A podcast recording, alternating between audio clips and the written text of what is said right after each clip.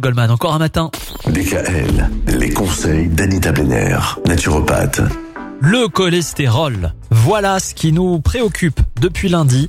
Anita, et souvent, quand on va faire une prise de sang, on parle de deux cholestérols différents. Il y a le mauvais cholestérol d'un côté, et puis il y a le bon cholestérol aussi.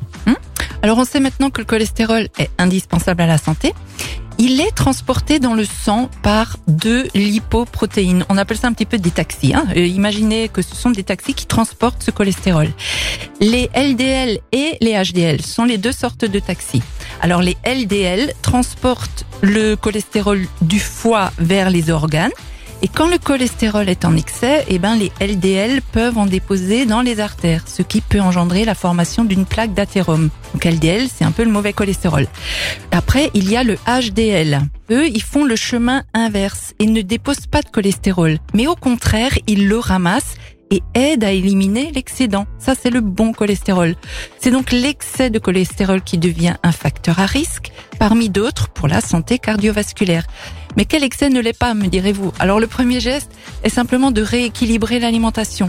Certains compléments alimentaires naturels peuvent vous aider à retrouver cet équilibre si besoin. On va penser en premier à la coenzyme Q10, aux oméga 3, au magnésium, à la vitamine C et à la vitamine E.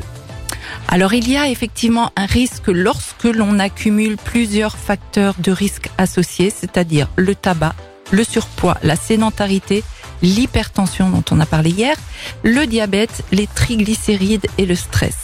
Tous ces facteurs se conjuguent, hein, c'est un effet synergique. Il faut bien savoir que les facteurs ne s'additionnent pas mais se multiplient entre eux. Donc Ah. vraiment quand on présente ces risques-là, il faut Ah, un petit peu à réagir. fois. Tout à fait, faut alors, réagir. on retient quoi? Le bon cholestérol, c'est quoi exactement alors? Le bon cholestérol, c'est le HDL. Le mauvais, c'est le LDL. Voilà. Ok.